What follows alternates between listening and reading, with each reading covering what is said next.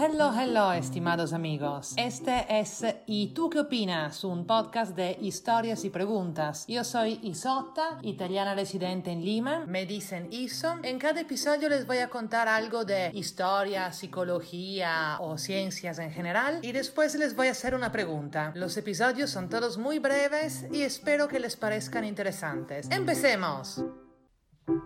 Cuando empecé a pensar en este episodio, la idea era contestar la importantísima pregunta ¿cómo ven los colores los animales? O, aún más específicamente, ¿cómo ve el arco iris su perro? Preguntón, ¿no? Pero Tendrán que esperar hasta la próxima semana para la respuesta porque me fui completamente por las ramas y en vez voy a contestar otra pregunta completamente distinta, que es ¿cómo vemos el arco iris los italianos? Porque hay varios estudios que demuestran que nosotros, los italianos y también los rusos y quién sabe quién más, vemos un arco iris diferente al que ven ustedes, los que crecieron hablando español como primer idioma. ¿Qué? ¿Qué tiene que ver el idioma? Tiene mucho muchísimo que ver. Como bien saben los entre ustedes que han escuchado el episodio 12 sobre las palabras, las palabras que tenemos tienen muchísimo que ver con nuestra percepción del mundo. Por ejemplo, hablemos del caso específico del arco iris. Ténganme paciencia un segundo porque al comienzo les voy a decir cosas que para muchos son obvias, pero después los voy a sorprender, se lo prometo.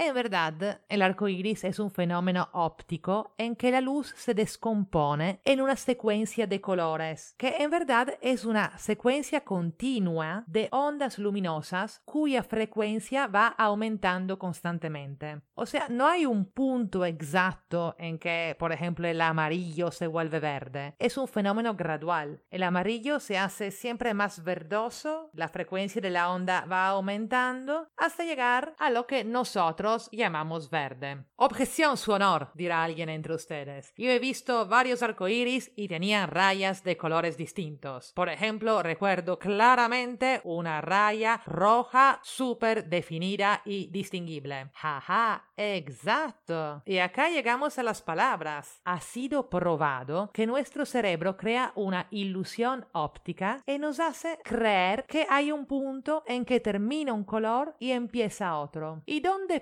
el límite entre los dos colores nuestro cerebro. Eso depende de qué palabras para los colores conoce la persona. O sea, como no tenemos una palabra para amarillo que se vuelve siempre más verde, siempre más verde, siempre más verde, siempre más verde, siempre más verde, nuestro cerebro no crea una banda delimitada para este color y en vez lo acopla parte al amarillo y parte al verde. No me creen. O a lo mejor me creen, pero no les parece particularmente interesante. A ver si esos cambia si les hablo de las diferencias por país. Porque ¿saben cómo se dieron cuenta los científicos de este fenómeno? Con experimentos increíblemente sofisticados en laboratorios súper tecnológicos. Nada que ver. Simplemente yendo de vacaciones a Italia o Rusia. ¿Por qué? Porque en Italia y en Rusia tenemos dos nombres distintos para el azul claro, azzurro, no se lo voy a intentar decir en ruso, y el azul oscuro, blue. Entonces, cuando miramos el arco iris, vemos siete rayas de siete colores distintos y no seis como ustedes. Si buscan en google.it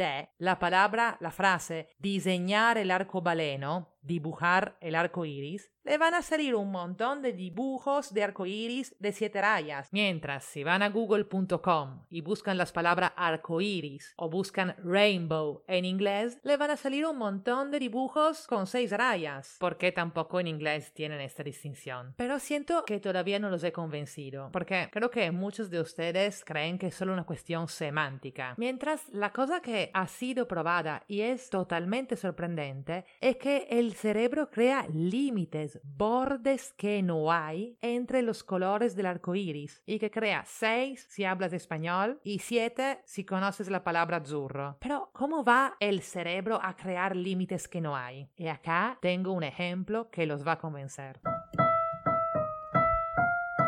Es otra forma de ver el mismo proceso, esta vez con las ondas sonoras. ¿Saben que cuando hablamos, en la mayoría de los casos, no hacemos pausas entre una palabra y la otra? Nosotros hablamos en un flujo constante y nuestro cerebro nos hace percibir dónde comienza y dónde termina cada palabra. O sea, como en el caso del arco iris, pone límites claros donde no hay para ayudarnos. Esto los hemos experimentado todos los que hemos estudiado un idioma extranjero, porque una de las cosas más difíciles al comienzo es justamente distinguir las palabras conocidas dentro de un flujo caótico de sonidos. Por ejemplo, cuando yo era joven y alternativa en mi provincia italiana, me la pasaba escuchando Manu Chao y me acuerdo que cantaba Solo voy con mi pena y estaba segura que solo voy era una palabra y eso era pre-Google. Y me acuerdo preguntarme ¿qué significará solo voy? Uh, y hay otro ejemplo famosísimo. ¿Se acuerdan el video de YouTube del taxista cantando Agua en el hoyo?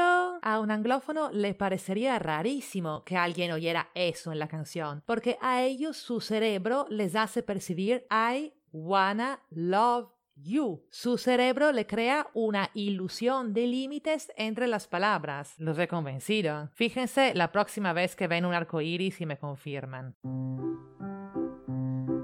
A mí lo que me fascina increíblemente de todo eso es que son pruebas tangibles de que cómo percibimos la realidad no es como es.